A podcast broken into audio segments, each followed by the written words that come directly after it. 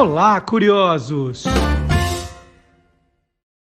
Bom dia, curioso! Bom dia, curiosa! Hoje é 14 de outubro de 2023. Está começando o Olá, curiosos, número 148. Primeiro programa da nova fase quinzenal, né? Sábado passado você falou assim: Meu Deus, o que aconteceu com o programa? Né? Não, agora é a cada 15 dias, sábado sim, sábado não o Olá Curioso, você ganha mais tempo para assistir. Tinha gente que dizia: ah, puxa, se eu perdi num sábado, depois vai acumulando, e aí eu não tenho tempo de, de assistir ao programa que eu perdi, pronto, agora tudo resolvido, você pode curtir aos poucos. É, agora tem muito mais tempo para você curtir todas as nossas curiosidades. É curiosidade que não acaba mais mesmo. E o programa de hoje é dedicado a Silvânia Alves, que faz aniversário amanhã dia 15 de outubro. Parabéns, Silvânia. Silvânia sempre acompanhando o programa. Silvânia, fã do Olá Curiosos, que plantou a sementinha do Você é Curioso comigo na Rádio Bandeirantes também. Então, parabéns, Silvânia. O programa é dedicado a você hoje. Então, aqui no Olá Curiosos, tudo o que você sempre quis saber sobre qualquer coisa, tudo mesmo, hein? Então, confira os destaques do Olá Curiosos de hoje. Como é o dia a dia na vida de um padre. Né? A gente pensa que padre só fica lá na igreja rezando missa. Não, o padre tem uma rotina, tem uma vida. E nós vamos contar como é, né? curiosidades do dia a dia na vida de um padre. Padre, por exemplo, faz declaração de imposto de renda? Hum? Pergunta, hein? Então você vai saber tudo daqui a pouquinho aqui no Lá Curiosos. E o Dia das Crianças, que passou essa semana, como é o Dia das Crianças, né, dos filhotes no reino animal. Uma, uma conversa bem bacana com o Guilherme Domenichelli. E para emocionar todo mundo, hein? O melhor jingle de brinquedos de todos os tempos. Você vai ouvir hoje no programa. Vamos ver se você concorda comigo ou não. Eu que escrevi isso aqui. É o melhor jingle de brinquedos de todos os tempos. Então, quero saber se você concorda.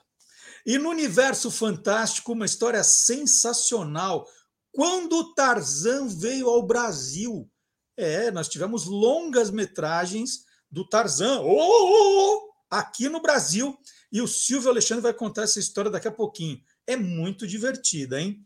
E você vai conhecer também a Deia Freitas e o podcast Não Inviabilize. Quem vai apresentar para a gente é, é, esse podcast está fazendo maior sucesso é o professor Marcelo Abud. É só isso? Não. É tudo isso e muito mais no Olá Curiosos que está começando agora. Lembrando, hein, gente? Agora é sábado sim, sábado não. Sábado sim, sábado não, para você curtir o Olá Curiosos. Então já vá anotando na agenda, né? Para você não se perder. Assim, ah, essa é assim ou não. Já deixa anotado que não tem erro, tá bom? Então nós vamos abrir o programa de hoje com o Gilmar Lopes. E eu estive recentemente na Floresta Nacional dos Carajás, que fica no sudeste do estado do Pará, e fazendo um passeio pela floresta, né, com um guia florestal, apareceu uma árvore lá e ele falou assim: não, a lenda dessa árvore ela tem um nome que é árvore que anda. Eu não lembro o, o nome original, mas queria dizer árvore que anda. E aí ele começou a contar essa história, porque a, a árvore tem umas raízes que parecem uns pés assim. E aí ele contou essa história e de repente né? Eu vejo que o, que o Gilmar Lopes, o criador do site tracinhofarsas.com, vai contar para a gente hoje a história de uma árvore que anda. É isso, uma árvore que anda. Falei, nossa, é muita coincidência. Então, eu vou assistir atentamente essa história. Vamos lá, abrindo Olá Curiosos, número 148, Gilmar Lopes.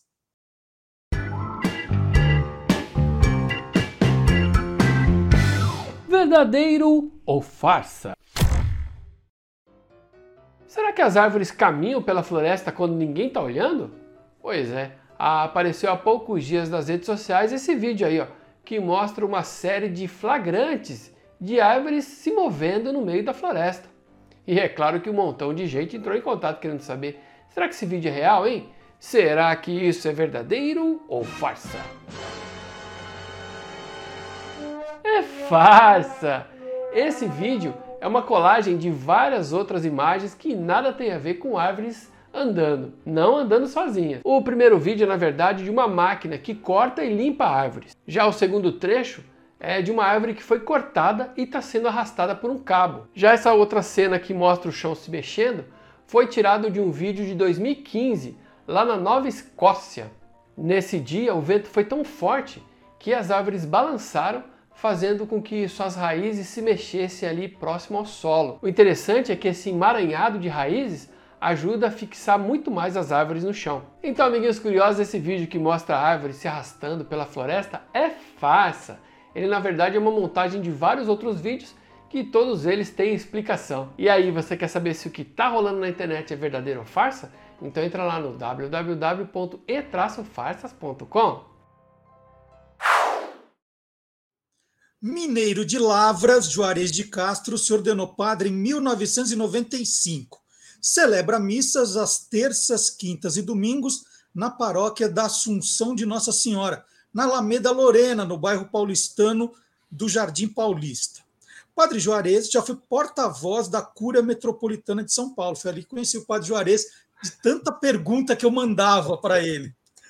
E Padre Juarez apresenta hoje três programas na Rede Vida de televisão e um programa na Rádio Capital, que é retransmitido para diversas emissoras do país tem nove livros publicados e cinco CDs. Né? O primeiro CD, Deus Está Aqui, foi indicado ao prêmio Grammy Latino para a categoria Melhor Música Cristã.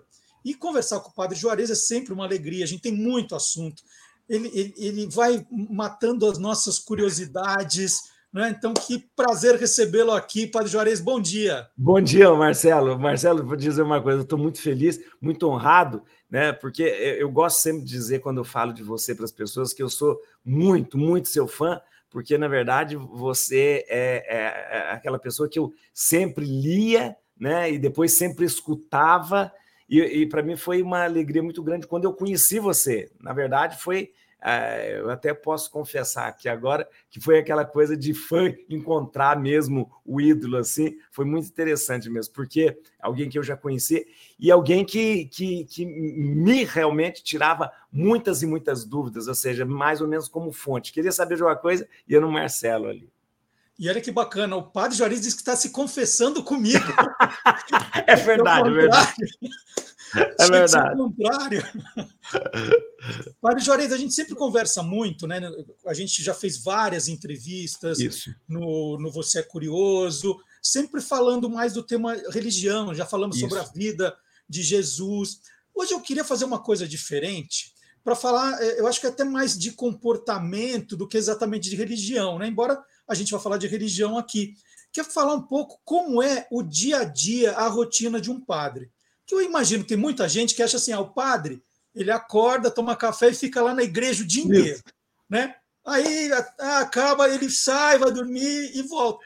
E não é isso, né? Eu queria contar um pouquinho nessa entrevista como é o dia a dia de um padre, né? O, o que o padre faz de diferente, que faz de igual? Como é a sua rotina, Padre Juarez? Olha, isso é muito interessante, eu acho que muito interessante, eu acho que é inédito, porque Sempre que alguém vai até o padre, ele vai perguntar para alguma coisa, ou vai tirar alguma dúvida, ou vai tirar é, buscar uma orientação, mas ninguém quer saber do que a vida do padre, do que, que ele faz, do que, que como ele vive, e acaba tendo um monte de coisas assim, como é, é, é, é coisas esquisitas de achar que de repente a única coisa que o padre faz na vida é rezar a missa dentro da confissão, né? Ou seja, é, é, e, e, chega as pessoas até pensar que e, e isso não é trabalho, né? Isso não é trabalho. Ou seja, é, é, é, e pensa também que, de repente, se o padre não está celebrando missa ou não está é, atendendo a confissão ali, né? Que é o, a coisa mais evidente que você vê de um padre, então ele não está fazendo nada, né? Pelo contrário, né?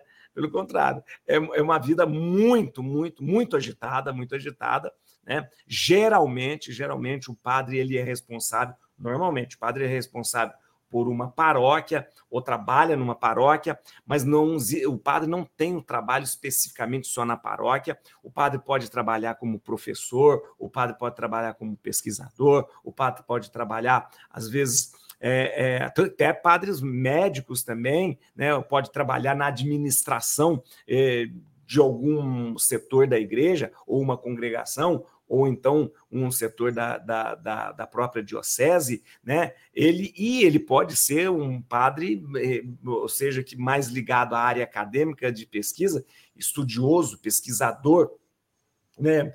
E, e na, na universidade como como, como um orientador, como então tem uma gama enorme de coisas que o padre faz. É claro que o padre ele é, primordialmente ele é padre por vocação. Aí, Marcelo, é interessante, queria até fazer uma distinção. Para nós, essa distinção é muito clara, e eu acho interessante até aqui no seu programa a gente falar sobre isso, né?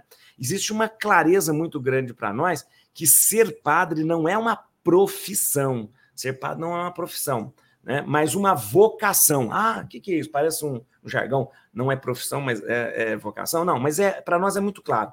Para a gente ser é, a, a, profissão e a vocação, ela tem algumas diferenças é, sim, básicas, básicas. Né? Na profissão, você tem um período determinado em que você age como profissional. Né? Então, uma pessoa, como profissional, ele chega num lugar, bate seu cartão, trabalha ali, terminou o seu expediente, ele vai para casa, ele não tem responsabilidade, ele não está ali mais como aquela pessoa que está é, prestando o seu serviço. O padre não, vocação é diferente. A vocação, você nunca deixa de ser padre. Então você não tem um período que você fala, ah, entrei aqui, bati o meu cartão como padre, sou padre. Seis horas da tarde, deixo de ser padre, deixo de ser padre. Não, não, não existe isso. A vocação, ela permeia toda a existência do, do, do, do padre. Outra coisa que é, que é básico é a, a questão da, da, da remuneração. Né? Ah, uma profissão, você é remunerado para aquilo. Na vocação, você não é remunerado, né? Por exemplo, vocação de ser pai. Ninguém é remunerado por ser pai ou por ser mãe. Né? Isso é uma vocação, né? Você não é pago para ser pai, é pago para ser mãe, né? Então, essas, essa, essa diferença básica faz com que a gente entenda que a vocação do padre, né? que é, que é para o qual ele foi chamado, inspirado, né, faz com que ele seja, na sua essência, o padre. Mas isso não impede que ele exerça outros tipos de trabalho né, em, outras, em, em outras instâncias também. Ah, já, já tem um monte de pergunta aqui é, minhocando a minha cabeça. Quer dizer, então, que o padre não recebe salário? Você falou, o padre trabalha numa paróquia, né? É, então ele não tem, ele não tem remuneração nenhuma é, para celebrar não... uma missa, para celebrar um casamento, ele não recebe nada? Não, ele não se ele recebe salário. O salário geralmente é devido a uma pessoa que prestou serviço. Como a gente não tem essa, essa ligação de prestador de serviço para é, a igreja ou prestador de serviço para a paróquia, eu não sou um prestador de serviço para a diocese, eu recebo a título de prolabore, geralmente o padre recebe a título de prolabore, uma, um, uma, uma, uma remuneração que a gente tem, que tem o nome de congrua, congrua, né? A congrua, né? É um nome estranho, nome esquisito, né? Mas a congrua, ela é uma, uma remuneração, não como salário, porque não existe esta, essa, esse vínculo empregatício né, do padre em relação à paróquia, do padre em relação à diocese. Né? Não existe, como não existe esse vínculo, ele recebe a título de prolabore né, uma remuneração, que não é, é, dependendo dos lugares, dependendo dos lugares é mais ou menos, mas nunca é mais do que um salário mínimo, uma coisa nesse sentido. Há lugares, o Marcelo, há lugares que o padre não, que de repente, porque quem provê isso de repente é a própria paróquia, né? A própria paróquia, né? É, há lugares em que o padre não tem condições de receber nada, porque a própria paróquia não tem é, é, condições de dar essa congruência, né? A gente acha, nossa, mas é, mil e poucos reais, não tem? É, realmente não tem. E há uma coisa muito interessante que acontece, e é bonito isso, em várias dioceses, em vários lugares, quando de repente uma paróquia não tem como né, é, dar ao padre aquela côngrua, né, ele, é, alguma outra paróquia assume para que ele tenha esse dinheiro. Esse dinheiro é, seria um dinheiro de uma, de uma de um um prolabore que o padre recebe, é o dinheiro que ele vai ter para algumas despesas bem emergenciais. Por quê? Porque, na verdade, né, é, o padre não recebe nada, mas ele, é, é, é, ele tem é, por trás dele um suporte. Por exemplo, a casa onde ele mora é uma casa paroquial, né? É da paróquia. Né? De repente, se ele precisa de um carro né, para visitar as comunidades, as pessoas, o carro, ou dependendo do lugar, ele tem um barco também, né? A gente tem muitos padres no Brasil aqui, principalmente mais no norte, que não tem carro, mas tem barco, né? Então, quem isso é da paróquia. Então, a alimentação dele é, é, é também providenciada ali pela, pra, pela paróquia. Né? Então, ele tem, né? embora não receba salário, embora não receba um, um, uma quantia muito elevada, mas ele tem a casa, ele tem ali a sua, o seu o carro, o veículo, ele tem ali a alimentação, que tudo é, é, é provido pela, pela, pela, pela paróquia ou então pela diocese. A gente tem situações, Marcelo, que tem paróquias mais pobres, paróquias mais, é, é, é, é, mais ricas, né? E a gente vê também aí, de repente, paróquias que realmente têm condições de dar uma, uma, um, um, uma, um conforto maior para o padre, e tem paróquias que não, que às vezes não tem mesmo isso. Né? E, e, e então é, é, é, não existe não existe esse salário, não, um salário do padre. Então, o padre tem que declarar imposto de renda, a Congrua tem que entrar ali, né? Tem que. Não. Tem... É interessante não. que agora tá, a, a, a Congrua não é, ela não é tributada.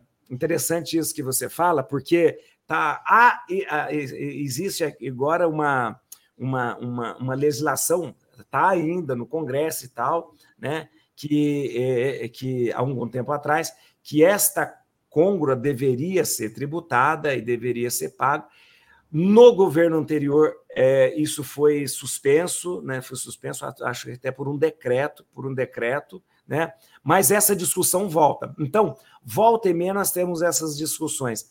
Pro, provavelmente, provavelmente é uma coisa que vai ainda em plenário é, do, do Congresso para ser discutido, porque porque isso foi um decreto que suspendeu a, a tributação dessa, dessa congrua, dessa congrua. Porque às vezes é para que não houvesse uh, outras coisas que pudesse ser colocado como como congrua, por exemplo, né? Como congrua, por exemplo. Mas é, o, o padre ele, o, assim, eu estou dizendo congrua é, na vida do padre, mas essas remunerações elas do, do padre são também vistas como são também é, equivalentes às remunerações dos pastores também, dos pastores é, e de outros líderes religiosos que entram na legislação né, tributária como, como também esse prolabore. Né? Então, há esses. É, quando de repente não, não, não existia é, a Igreja Católica, era uma igreja é, no Brasil e ela era, era dominante, não tinha muitas outras religiões é, ali é, muito, muito expressivas, né? E isso nunca foi tratado de repente como um problema, ou tributado ou não tributado, aquela coisa toda assim. Né? Depois, quando a gente começa a ter é, esse tipo de, de, de, de ressarcimento, de remuneração para vários líderes religiosos, começa a se pensar de uma forma melhor e começa a pensar para tributar isso. Mas por enquanto não é não é não é tributado, não é não, não entra no, no imposto de renda. Como a gente está na parte de remuneração, é, esses outros trabalhos, né, você disse que o padre Isso. ele pode ser juiz de futebol, ele pode ser pesquisador, pode ser professor, então ele tem outros ganhos. É, isso, né? Isso, é, a pessoa fala assim, não, mas o padre doa para a igreja, doa para a paróquia, não, aí é, é dele, né? É, ele ou, ou, tem questão de depende da ordem que ele está? Como isso, é isso mesmo. Muito interessante. Aliás, você falou de juiz de futebol, conheci um padre que foi juiz de futebol, e ele fez, ele, ele foi da, é, chegou a fazer aquela para ingressar na FIFA, aquela coisa, mas depois o bispo achou melhor, não. Foi, mas eu conheci, eu conheci ele animadíssimo, era juiz de futebol, era coisa, já estava fazendo, ia ser juiz da, juiz da FIFA.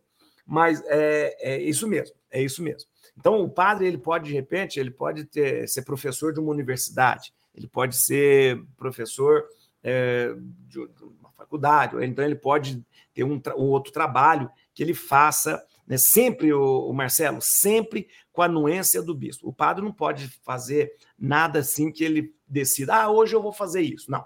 Tudo que eu, é importante lembrar isso também. Né? É, uma das, da, um, um, um, dos vínculos mais é, mais preciosos que existe ali entre o padre e o seu bispo, né, e o seu superior, né, é a obediência. Quando eu falo de, de em relação ao bispo, eu estou falando do padre que é ligado a uma diocese. Quando eu falo superior, eu estou falando do padre que é ligado a uma ordem religiosa. Então, sempre nós temos uma hierarquia para ser é, é, cumprida e obedecida. Então, o padre nunca faz uma coisa assim, ah, eu vou fazer isso e não vou comunicar ao bispo. Não. Ou eu sempre, sempre que o padre vai fazer alguma coisa, ele pede licença ao bispo e o bispo vai dar. Porque no dia da ordenação, a gente promete isso, ajoelhado, com a mão na mão do bispo, dizendo que a gente presta obediência para o resto da nossa vida ao bispo e aos nossos superiores. Então, isso é, uma, isso é algo é, é importantíssimo de se falar. Então, o padre, quando ele, ah, ele decide, ó, eu vou querer estudar, vou querer fazer o um mestrado, vou querer fazer isso, tal, ele vai sempre com a permissão e anuência do seu bispo, do seu bispo ou do seu superior. Quando ele começa é, a, a, trabalhar e tal, com certeza, ele trabalhando num determinado posto, ou, que ele pode fazer isso, que não há nada que impeça que ele faça isso, né? ele vai auferir lucros, claro, vai receber dinheiro normalmente, né, é de bom tom, né, que o padre então ofereça isso, né, ofereça isso para é, para ou para a diocese ou para a, a, a comunidade né, religiosa que ele, que, ele, que ele vive, né, para a ordem que ele vive. Mas sempre é bom ser conversado, porque ele, como eu disse que há esse, esse, esse vínculo da obediência, é, com toda certeza ele vai, o superior dele, o, o bispo, vai saber, ó, eu vou receber tanto, né? Esse dinheiro eu posso o quê? O que, que eu posso fazer com esse dinheiro? Posso deixar para uma para a diocese? Posso o bispo pode até ajudá-lo e falar, destine isso para uma obra que nós temos aqui, né? destine isso para um trabalho que nós temos aqui na, na, na, na diocese e tal né? E, e, ele pode. E aí, de comum acordo, esse dinheiro. Mas nunca é para que o padre possa é, é, se enriquecer. Né? Não existe essa mentalidade, Marcelo, no padre, né? no padre, de se enriquecer, de ser, é, de ser, ah, eu quero juntar bastante dinheiro, eu quero ter uma, muita coisa. Não existe essa mentalidade, justamente porque porque na vida do padre ele vai ter sempre aquilo que, lhe é, que é necessário para ele viver com conforto. Bem, ah, eu esqueci de falar também antes no início, o, geralmente o plano de saúde né, também é mantido pela diocese ou pela ordem religiosa. Né? Hum, eu vou, no meu caso aqui, como sou padre da Arquidiocese de São Paulo, nós temos, todos nós, um plano de saúde, que é um plano corporativo, né? Aquele, então, todos nós, todos os padres, né, como uma grande empresa, participamos daquele, daquele. Então, nós temos o plano, o plano de saúde, um plano bom, né? É, é, de saúde, porque nós temos bastante padres idosos que precisam disso, né?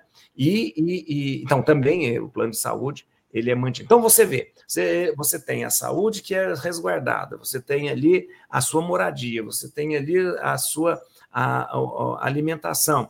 Então não há por que você de repente é, começar a pensar, ah, eu vou ganhar dinheiro para enriquecer, para ficar rico e tal. E, e não faz sentido isso na com a vocação do padre, não faz sentido isso. Né? Então, melhor que ele fizesse o que é melhor que ele então fosse padre fizesse continua fosse só professor então fosse só professor né ou fosse só ó, alguma coisa é, uma profissão que ele tivesse escolhido então, o padre não precisa se preocupar com a aposentadoria, né? O que, que vai não, ser quando ele aposentar? Que padre não se aposenta. Ah, vou falar uma coisa interessante para você. O padre, antigamente, deixa eu só tomar água aqui. O padre. O padre, antiga, antigamente, que eu digo assim, o pessoal mais antigo aí vai lembrar, antes do governo do, do presidente Geisel, nós tivemos um chamado, um presidente aqui no Brasil, é o tempo da, da da, da, da, da, tempo da ditadura ainda, chamava Ernesto Geisel. Antes do presidente Geisel, o padre ele não podia nem pagar o INSS, não podia nem pagar o INSS. Né?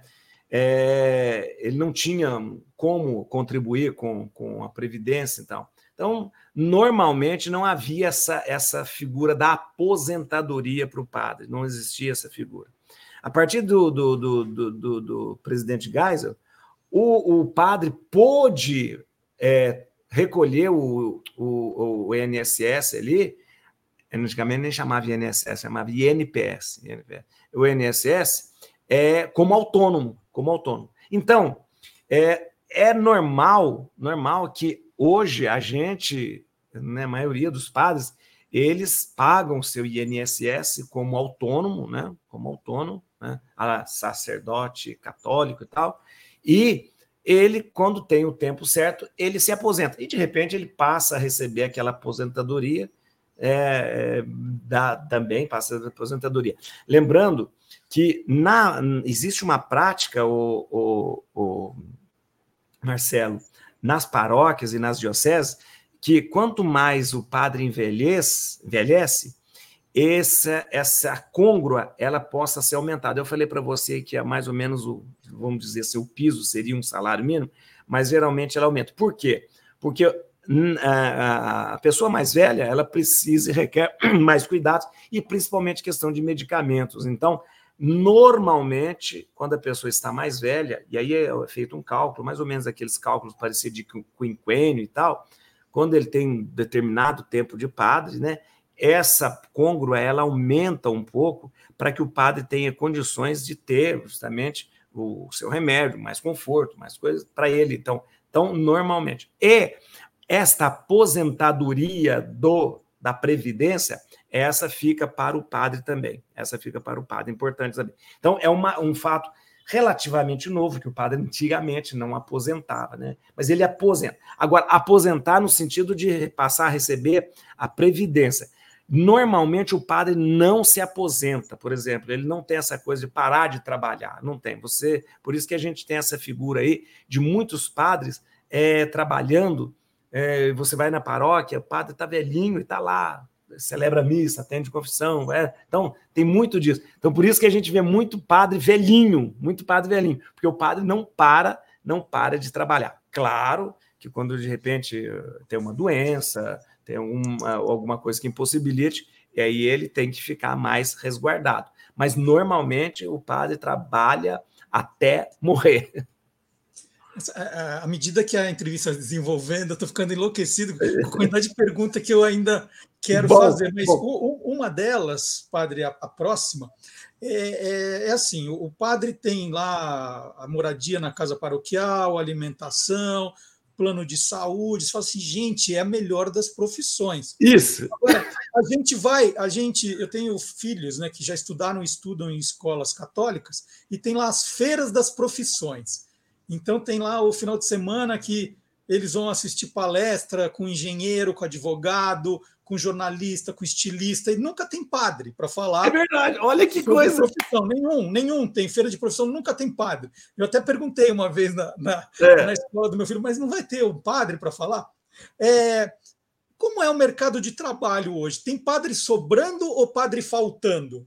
Faltando, tem padre faltando, tem padre faltando. Ó, mais ou menos nós temos aí, é, pelo anuário é, católico, acho que do ano passado, nós temos aí por volta, no mundo, de 500 mil padres. Então é muito pouco, 500 mil padres. No mundo, no mundo. Aqui no Brasil a gente tem, eu, eu acho que por volta de 20 mil padres. Não chega a 20 mil padres, mas eu vou arredondar para 20 mil padres, 20 mil padres. Então você pensa, 20 mil padres num país como o Brasil é muito pouco padre, muito pouco padre. A gente tem, o, o, o Marcelo, é, esse anuário que é to, que, que vem de Roma todo ano, a gente tem aí uma coisa interessante, alguns dados interessantes. Primeiro, o primeiro dado interessante é que aumentou e tem aumentado o número de católicos no mundo, principalmente em algumas regiões do mundo. A Ásia, a África e a América Latina têm aumentado muito, né?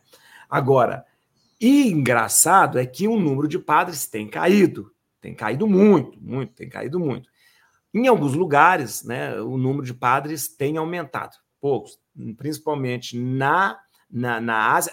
É, a, quando eu digo na Ásia, eu digo, estou dizendo assim, Índia e mais aquela região ali é, é, é, das Filipinas, que Filipinas é um país muito católico, né? Mas a Índia tem se tornado cada vez claro que ainda é uma minoria, uma minoria, né? Mas tem se tornado um lugar de muito, de muita vocação mesmo, muita vocação.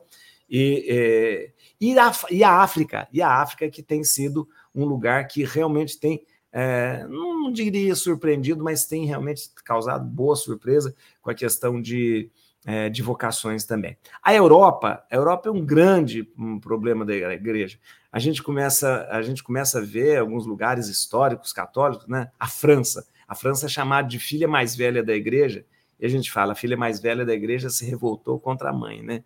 Então, é, é, nós temos um, uma, uma, Europa muito, muito, muito descristianizada, mas, uma, uma mas em, muito é, um indiferentismo em relação à religião, né? um indiferentismo muito grande, né? né? O Papa Bento XVI ele falava muito de um perigo do relativismo, justamente porque ele tinha muito contato com essa coisa da, da Europa. E a Europa, na verdade, sempre enviou né, padres né, para o mundo todo, né? A, a, a, gente tem aqui no Brasil padres que vieram da Alemanha, da Holanda, da, da, da, Itália tal. Tanto é que quando a gente quer fazer uma piada sobre padre, a gente bota um sotaque carregado no padre, porque o padre veio de longe, né? E é interessante que hoje é o contrário, né? O Brasil tem enviado muitos, muitos padres, né? principalmente para a Europa, né? Tem enviado para a África já é, há muito tempo já se tem isso, né? Mas para a Europa, o Brasil agora tem. Então, nós éramos terra de missão há um tempo atrás, e hoje a Europa se tornou terra de missão para a igreja. Né? Então, é, então, realmente, na verdade, é um. Está sempre faltando, está sempre faltando. E é interessante que isso é, no Evangelho, Jesus já tinha falado isso lá atrás: ó, a messe é grande, os operários são poucos. Sempre os operários foram poucos, né? Sempre os operários foram poucos. E realmente a gente tem. E a gente tem uma coisa também, o Marcelo, que é a gente praticamente repete aqui algumas coisas da sociedade. Há uma, uma, uma má distribuição de padres também, uma má distribuição de padres. Você imagina, a gente tem no, mais no norte do país, né? A gente tem poucos padres, às vezes um padre atende aí várias paróquias e, e, e, ele, e ele atende assim um, uma extensão enorme de lugares que ele precisa, que às vezes ele passa uma vez por ano ali. Tem padres que eu conheço, já vi essa realidade ali com meus olhos. Ele sai da paróquia ali no começo do ano e ele vai visitando as comunidades ribeirinhas, vai nas comunidades, tá? Ele vai e ele volta na paróquia lá dele no final do ano. Então, ele passou um ano. Então, é, e esse e esse essa visita que o padre faz nesses lugares, ele faz a famosa desobriga, é um termo muito usado na, coisa de missão. A desobriga é o seguinte: o padre vai passar na minha comunidade aqui só uma vez por ano. Então, o pessoal que nasceu, o pessoal que casou, o pessoal que precisa batizar, então fica tudo esperando o padre passar, né? Fica tudo esperando o padre passar. Quando o padre passa, aí ele faz todo casamento, todo batizado, tudo. Então é uma deso, chama desobriga. Tudo aquilo que era obrigado a fazer, ele desobriga as pessoas fazendo isso. Mas é uma realidade. E aí você pega uma, uma, uma, uma cidade como São Paulo, que é enorme, né? realmente, não precisa, maior cidade aqui, é, é, a Arquidiocese de São Paulo é a terceira maior diocese do mundo, né? perdendo só para México, duas do México, Guadalajara, cidade do México, né? E, e você vê muitos padres. Mas aqui, a, a, o fato de você ver muitos padres em São Paulo é porque, além de ter muitas paróquias atendidas, a gente tem aqui em São Paulo um lugar onde há muito, muitas universidades também que os padres vêm também para estudar, para fazer alguma reciclagem, para fazer. Então você vê aí uma essa, essa má distribuição também de padres aqui. É, Padre Jorge, sempre que eu encontrei com você, você estava usando justamente essa roupa que a gente Isso. coloca como.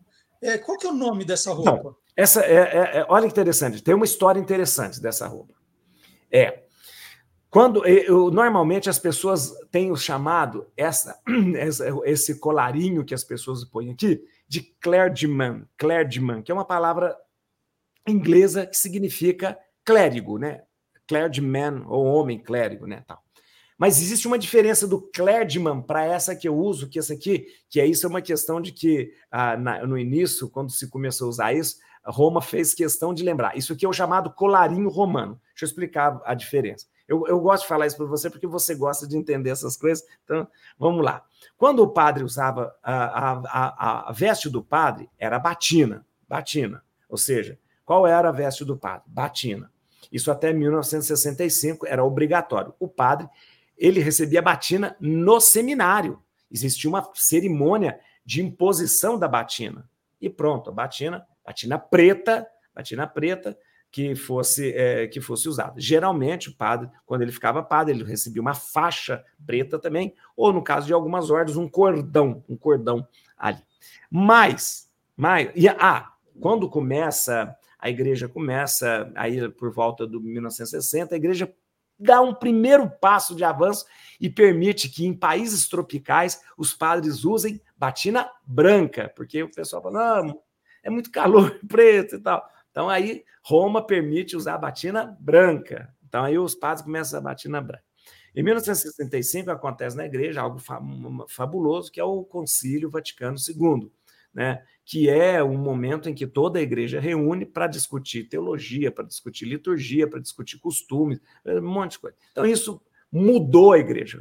O Concílio Vaticano II foi convocado pelo Papa João XXIII, ele morre durante o concílio, termina o concílio com o Papa Paulo VI. E aí, esse concílio trouxe muita coisa diferente. Né? Quem lembra, antigamente a missa era rezada de costa, a missa passa a ser rezada de frente para o povo e tal. Né? O, o, e a missa era em latim, passa a ser usada na, na língua vernácula, né? na língua que a própria pessoa usa. E uma das coisas que, que se liberou foi o uso da batina. Falou, batina fica opcional. Mas a igreja fala assim: use um sinal, use um sinal da, da, é, como clérigo. E aí o que, que se, se, se, se, pensou? Vamos conservar o colarinho da batina. O colarinho da batina, porque na verdade isso que nada mais é que seria o colarinho, aquilo que sobrou da batina, né?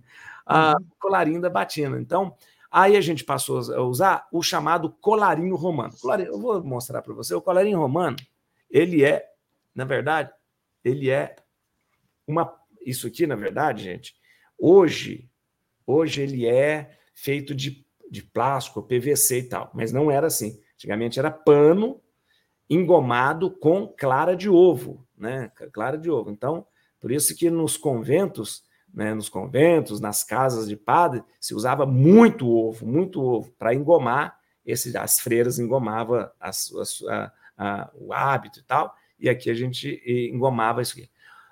Ou, como existe o plástico hoje, né? E geralmente a, o, o colarinho, colo romano, o colarinho romano, ele é, ele tem aqui mais rígido, e aqui a gente tem um botão por dentro que a gente vem com o, o, o com o colarinho, né? E a gente prende para dar tipo um acabamento e lembrando a, a, a batina.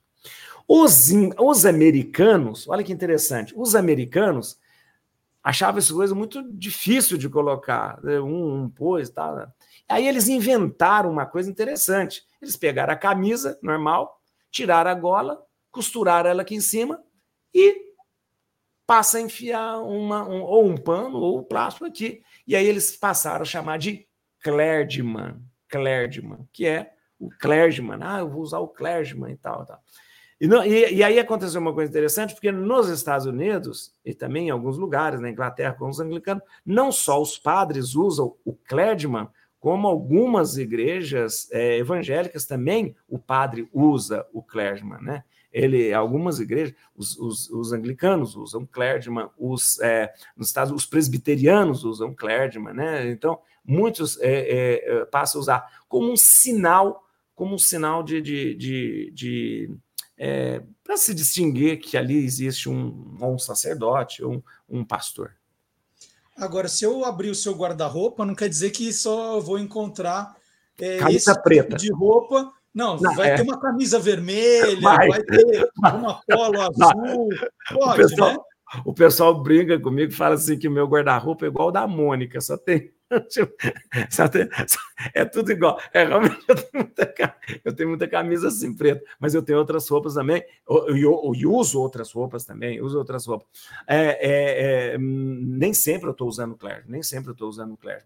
É claro que quando eu vou uh, em algum lugar, vou falar com você, vou em, então eu vou usar, porque isso dá. É, porque quando eu estou falando com você, quando eu estou falando em, em, algum lugar, quando eu estou na missa, quando eu vou atender alguém, tá, eu estou falando em nome da igreja, em nome de uma instituição.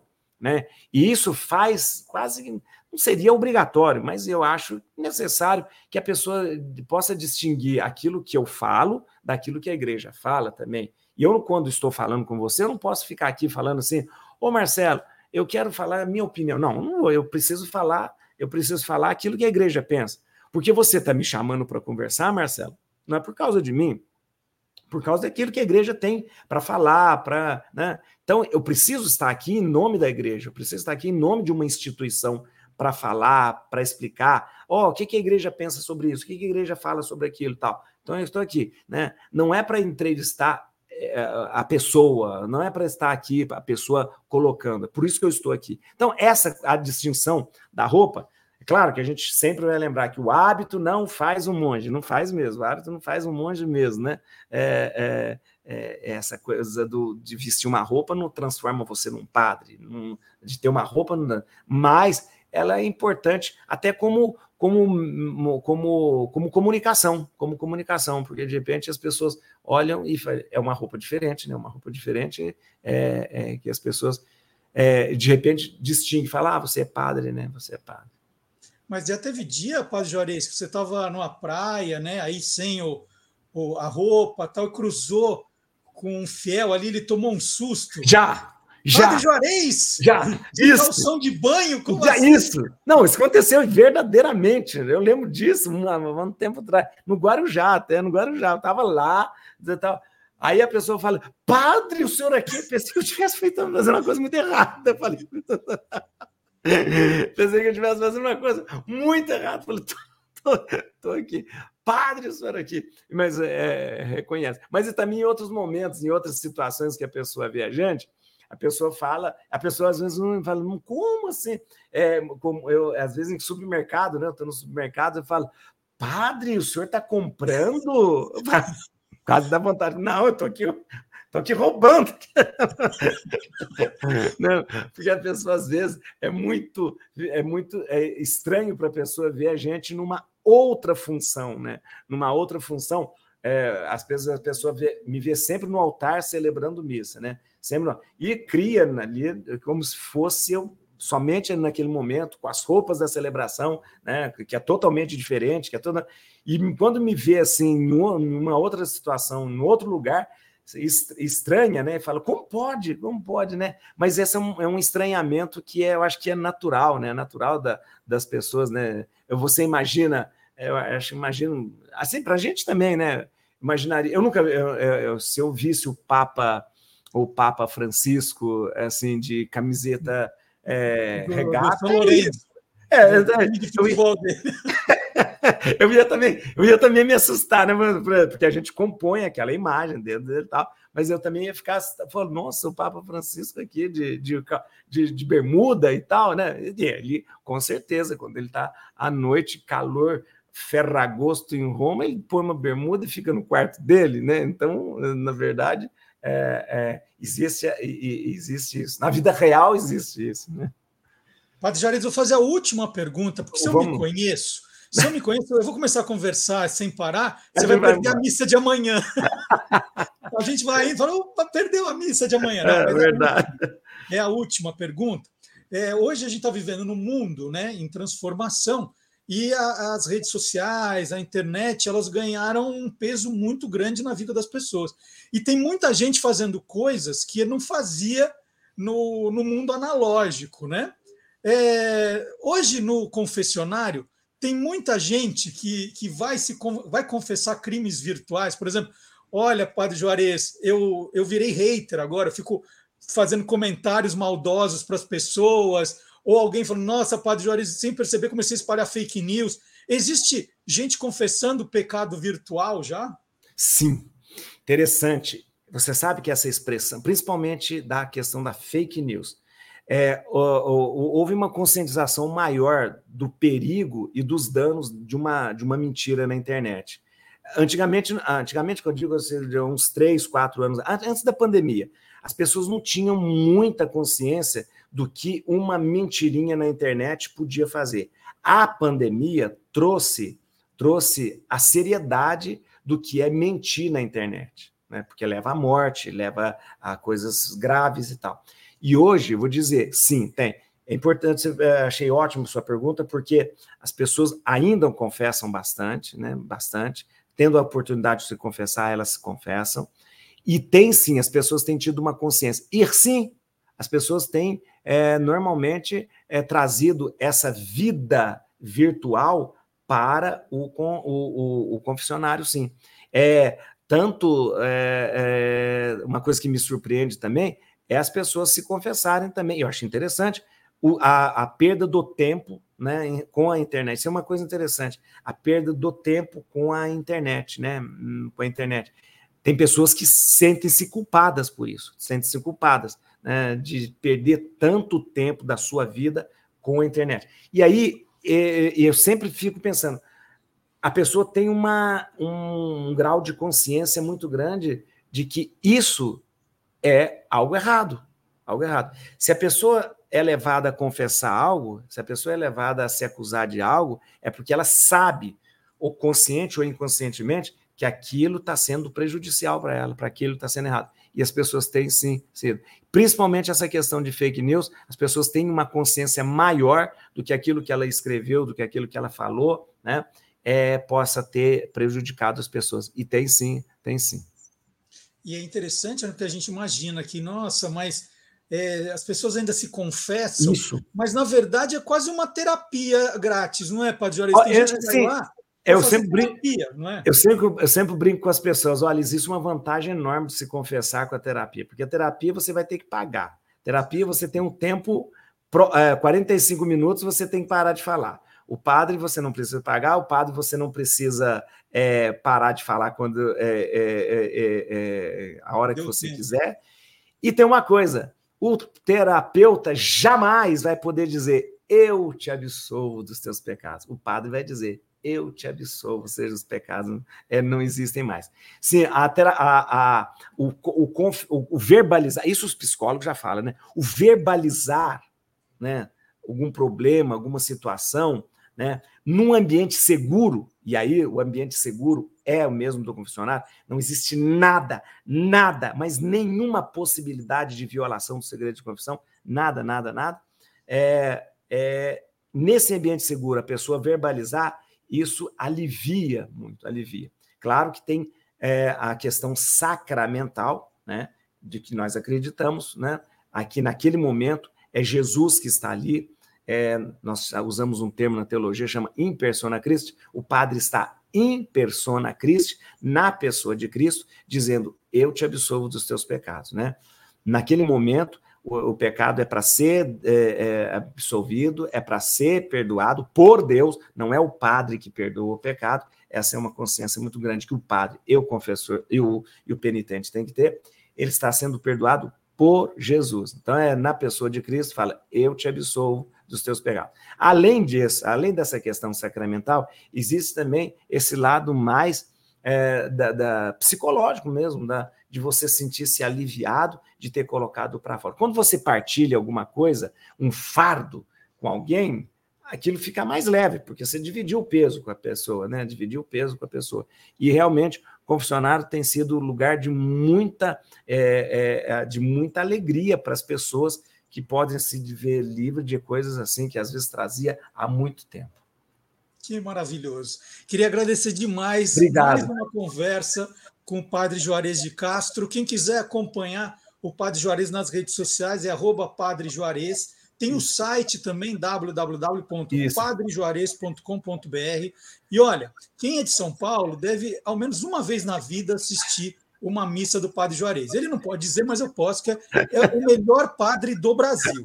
Mas, assim, não, ele não pode falar, eu posso. É, as missas são às terças e quintas, às 18h30, e aos domingos, então amanhã já tem, às 11 horas, 11 horas. na paróquia da Assunção de Nossa Senhora, na Alameda Lorena, ali é com a 9 de julho. 9 né? de julho, bem na esquina, Lorena com a 9 de julho. Lorena com a 9 de julho. É. Então, então são missas maravilhosas, o Padre Juarez, um tremendo comunicador. É, tem um conhecimento muito profundo, né? Quantas vezes ele, ele resolveu questões que os ouvintes mandavam para o Você, Você Curioso. É, é, foi é sempre muito sensacional as respostas. É muito fácil de entender, né? Porque às vezes tem gente que explica de um jeito que a gente não entende.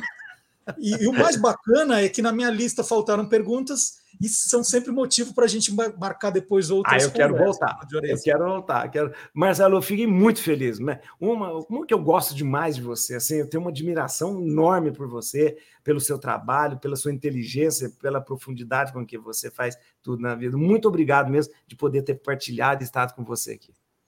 Então, é, dá para mandar uma benção para os nossos seguidores? Ah, opa! Hoje a gente vai ó, Gente, era semana aí, ó, passou a semana, passou aí, a gente celebrou Nossa Senhora Aparecida, que é a padroeira do Brasil, né?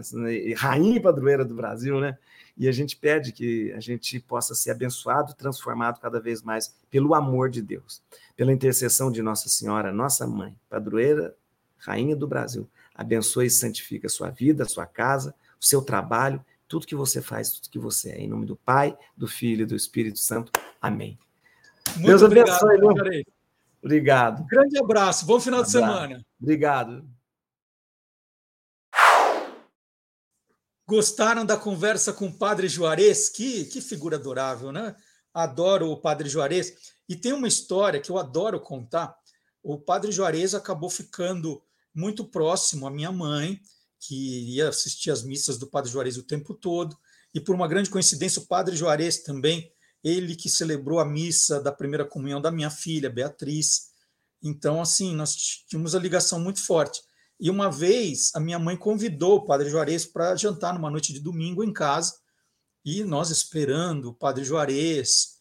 E aí, de repente, ele entra, no, ele entra, né? Toca a campainha e entra, e ele segurando um capacete de motociclista.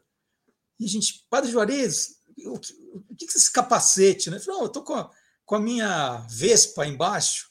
Nossa, todo mundo que. Eu, não, vamos tirar, vamos lá ver essa, essa Vespa do Padre Juarez, como é que é isso? Né? Virou uma atração. E ele lá de capacete, que personagem, que figura, essa figura muito adorável aí. Padre de verdade, né? Que celebra missas, isso é, isso é muito legal. Tem padre que vira celebridade nunca mais foi visto numa igreja, né?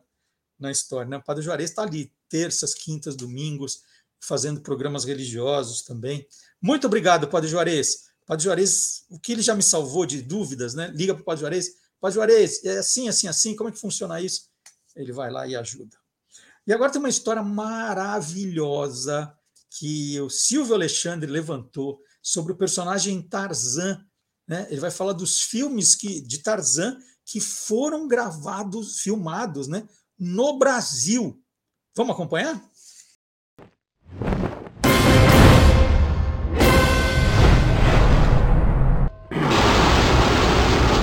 Universo Fantástico. Em outubro de 1912, foi publicado pela primeira vez uma história de Tarzan numa revista chamada All Store.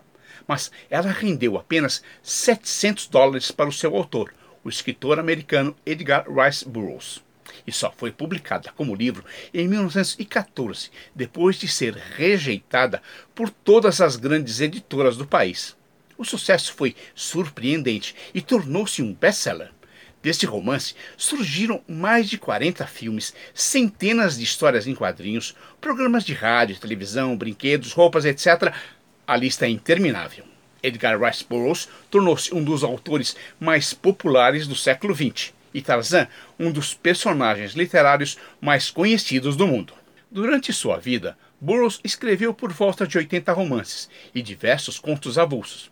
São histórias sobre Vênus, contos da Lua e da Terra Oca, Apaches e Faroestes, histórias de detetives, civilizações perdidas e comentários sociais. Alguns desses trabalhos foram importantes, como a série John Carter de Marte, que teve grande influência sobre escritores de ficção científica mas nenhum teve o alcance de Tarzan. Além dos livros, ele foi popularizado em diversas mídias, como quadrinhos, rádio e televisão e principalmente cinema. Em 1918, chegou às telas com Tarzan dos Macacos, estrelado por Elmon Lincoln, um dos primeiros filmes da história a arrecadar mais de um milhão de dólares. Desde então, foram produzidos mais de 50 filmes de Tarzan. Tivemos, inclusive, Tarzan filmado no Brasil. Sim, não um, mas dois filmes. No primeiro, Tarzan e o Grande Rio, foi construída uma aldeia indígena na Barra da Tijuca, na cidade do Rio de Janeiro. E o filme teve a participação do ator brasileiro Paulo Gracindo. Mike Henry, um ex-jogador de futebol americano, foi o 14º ator a interpretar Tarzan nos cinemas. Mas, para ele, as filmagens no Brasil não foram nada fáceis. Trabalhava por muitas horas e, sem dublês, feria-se constantemente. Além disso, foi mordido no queixo pelo chimpanzé com quem contracenava e precisou levar 18 pontos. Apesar de ser gravado em 1965, o filme só foi lançado em setembro de 1967. O segundo, Tarzan e o Menino da Selva, foi filmado logo em seguida, ao longo do rio Amazonas. O elenco contou com outro ator brasileiro, desta vez José Léo Goy. Por mais que tenha escrito sobre um personagem que vivia nas selvas africanas, Burroughs nunca foi à África. Mas Júlio Verne também nunca foi ao centro da Terra. Agora, que fique claro, Tarzan não foi criado por gorilas. Burroughs se refere a eles como antropóides. São os menganes, ou os grandes macacos, com sua língua própria e uma cultura desenvolvida. Por exemplo, Tarzan significa pele branca. Os gorilas, na verdade, são os inimigos mortais dos Mengani. Informou Silvio Alexandre, tentando fazer como Burroughs, que nunca desanimou, para o universo fantástico do Olá Curiosos. E agora um pouco de filosofia. Nós vamos chegar à idade moderna com o professor Vard Marx.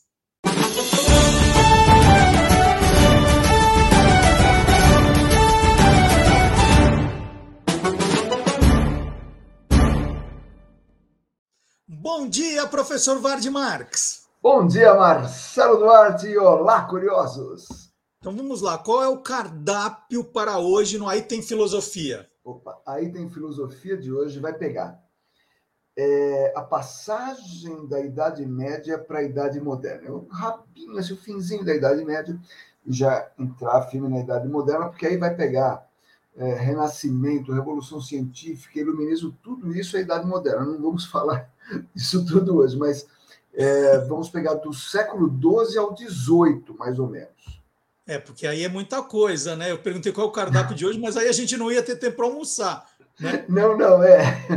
A gente começa aqui, vamos até onde der, e a gente avança até, até onde der. Não vamos tudo isso, não, porque é muita coisa. Então vamos lá. Qual é o ponto de partida, então?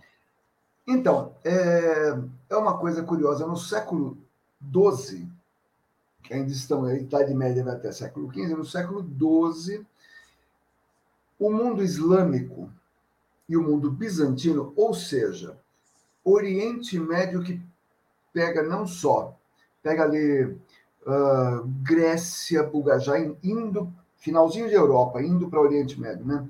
Pega Grécia, Bulgária, Iugoslávia, Turquia, todo o Oriente Médio, Norte da África. Esses são os mundos bizantino e islâmico. Eles eram cultural e cientificamente muito superiores à Europa. Por quê? Os seus é, pensadores, estudiosos, professores e tal, eles comunicaram os seus avanços em filosofia, medicina, matemática, astronomia, ciências em geral, e, e comunicaram isso às universidades e, e as escolas monásticas, ou seja, os, os mosteiros, os conventos da Europa Ocidental. Ou seja, o conhecimento começou a vir do Oriente para a Europa. Toda a obra do Aristóteles, que era imensa, na Europa a gente conhecia apenas assim fragmentos. E lá no Oriente Médio ela era muito é, estudada e muito importante por lá. Mas como assim, né? É, Aristóteles grego, Grécia na Europa e, e sabia-se menos na, Euro, na Europa do que no Oriente. Como é que funciona isso? Boa, bem lembrado. Acontece que, apesar de grego, europeu raiz, ele era pagão. Ele morreu antes do nascimento de Cristo. Então, a princípio, num mundo dominado pelo cristianismo, o mundo europeu que era dominado pelo cristianismo, o conhecimento de Aristóteles e boa parte, grande parte da filosofia grega foi desprezada. A gente pode citar um cara, eu até mencionei no, no programa passado, Boécio, no século VI, ele traduziu o Organon e mais uns pequenos textos curtos do Aristóteles. Era só o que a gente tinha na Europa. É, e o que é mais importante para o Ocidente é, é que esses pensadores árabes, persas, judeus, eles não só preservaram o conhecimento ali aristotélico, mas avançaram, eles foram adiante, eles faziam eh, comentários, atualizações e tal. Podemos citar o judeu Maimônides, grandes, estou falando de grandes nomes da filosofia. Maimônides, que era judeu, uh, e muçulmanos, o Averroes, uh, Avicena, Alfarrabi. Aliás, do nome Alfarrabi veio a palavra, em português, a palavra alfarrábio, que significam textos antigos, livros muito antigos, vêm do Alfarrabi, que pegava textos antigos lá da Grécia e utilizava nesse é, finalzinho de, de, do que era a Idade Média para a gente. Então, ali pelo século XII, as universidades da Europa se fortaleceram e começaram a explorar outros ramos do conhecimento e não só a teologia. Lembra que eu falei na, no programa passado que tudo era muito voltado para a teologia. Você estudava filosofia, ciência, mas o objetivo era ligar com religião. As universidades começam a se distanciar um pouco disso. Então, anota isso: século XII começa a separação entre ciência e religião. Isso vai ficando cada vez mais forte. Uhum. O nome do, do, do, pensamento filosófico dessa época é, é pensamento escolástico. A escolástica tem a ver com, parece escola, mas tem a ver mesmo com isso, com escola, com eh, esses locais onde se estudavam, né, as universidades e tal, que juntavam fé e razão. E ela foi a corrente filosófica mais forte nesse finalzinho do, da Idade Média. Vamos citar aqui um francês que viveu entre o século XI e XII, que é Pedro Abelardo, que foi um dos que deu forma ao método escolástico, essa coisa de fé e razão, provando que teologia é, precisa da razão para construir conhecimento. Não basta só chegar e dizer, ah, a iluminação divina diz tal coisa. Tá, mas por quê? Tem que ter um porquê de tudo. E esse Pedro Abelardo, a gente conhece aqui no, no Ocidente, vindo da literatura, a famosa história de amor de Abelardo e Heloísa. É esse Abelardo aí, que ele era professor de matemática, tinha uma aluna chamada Heloísa, Aí eles começaram a levar a aula, né? foi fazendo uma hora extra nessa aula, desenvolveram uma tórrida paixão, um profundo caso de amor que terminou em tragédia. Quer dizer, para Heloísa, ela foi confinada num convento pelo resto da vida. Para Abelardo, a coisa saiu mais, mais cara, porque ele foi castrado por ter se envolvido com a Heloísa. Uhum. Esse negócio de professor e aluno não dá muito certo. É, e aí, quer dizer, não dá muito certo também é sacanagem, porque a minha mulher foi minha aluna, né? Então, posso, Olha. Preciso tomar cuidado quando eu falo isso que não dá muito certo. Bom, mas aí a gente chega. É, olha, lembrando que eu estou resumindo toneladas de coisas, tá? A gente chega no cara que é o top de linha dessa época da filosofia, da escolástica que é o período chamado, aliás, de alta escolástica, que é Tomás de Aquino, ou, como dizem os católicos, Santo Tomás de Aquino, que viveu no século XIII, e também para ele, teologia uh, permanece ligada uh, à filosofia. Teologia permanece ligada, ok, vamos. E ele escreveu muito sobre teologia, mas também escreveu muito sobre filosofia, sempre procurando casar as duas. Esse cara tratou de teologia, epistemologia, antropologia, ética, teoria do Estado, dentre muitas outras coisas. E esse foi o cara, ele era um grande estudioso de Aristóteles, como eu disse, século XII, ele é do século XIII, do século XII, os escritos de Aristóteles começaram a voltar para a Europa. E havia essa dúvida na igreja, e agora? O que, que a gente faz com Aristóteles? Ele é um pagão ou ele é um sábio? Quem resolveu a charada foi o Tomás de Aquino, porque ele se deu o trabalho de ler tudo o que era disponível a respeito do Aristóteles, a respeito do Aristóteles e do Aristóteles. E ele fechou no seguinte: olha, o, conhecimento do Aristóteles, a, a maior parte do conhecimento, não contraria a Bíblia ou os dogmas da igreja. Ah, mas ele nasceu, ele morreu antes de Cristo mas foi inspirado por Deus para trazer luz ao mundo. Maravilha. Peraí, mas não tem nada dele que contrarie? É pouca coisa. E essa pouca coisa a gente corta. É, é porque ele era pagão. Ele não conhecia a verdade, não conhecia a Bíblia, não conhecia Deus, etc, etc. É, então, Aristóteles, Platão e tudo que havia de importante no pensamento, no conhecimento que tinha surgido na Grécia em Roma, pôde voltar para a Europa pela porta da frente. E, e isso, Vardy, teve alguma consequência mais direta, mais conhecida? Opa! Isto é um dos pilares do Renascimento. Né? Que o Renascimento pega aí séculos, mais ou menos do século XV até o século XVI. o que renasceu? O quê? A ideia de cultura, de estética, de arte, de pensamento lá da antiguidade clássica, da antiguidade greco-romana, que estava esquecido desde o final do século V, século VI, ou seja, fazia uns mil anos aí que, que, que estava esquecido, renasceu. Então, então, o renascimento não é só Leonardo da Vinci, Michelangelo, não é isso só. Ah, não. A gente pode, inclusive, dá para dizer que desse pensamento filosófico é que surgiu a possibilidade da gente ter um Leonardo, um Michelangelo, um Donatello, Rafael, só falta o rato Splinter.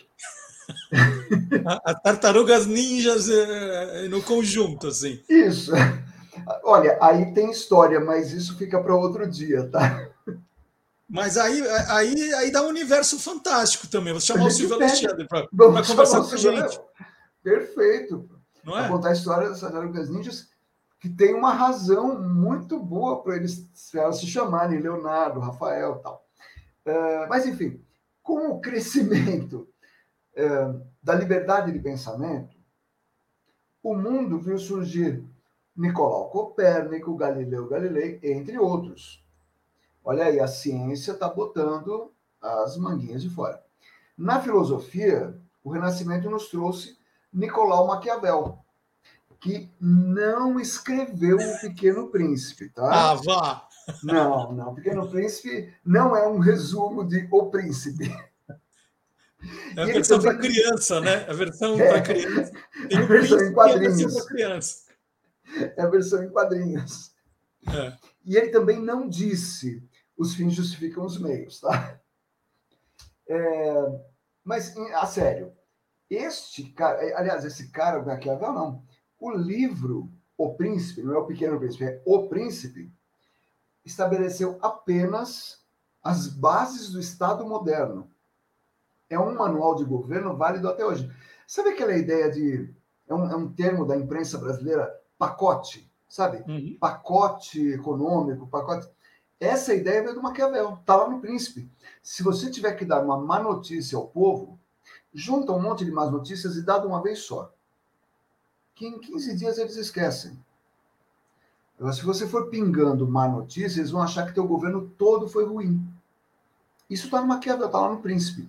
Uh, outro, ah, um outro cara que é necessário falar, que é Erasmo de Roterdã, que é um dos mais importantes escritores, tanto da literatura, ele foi escritor, poeta e tal, e é um dos grandes humanistas da Renascença.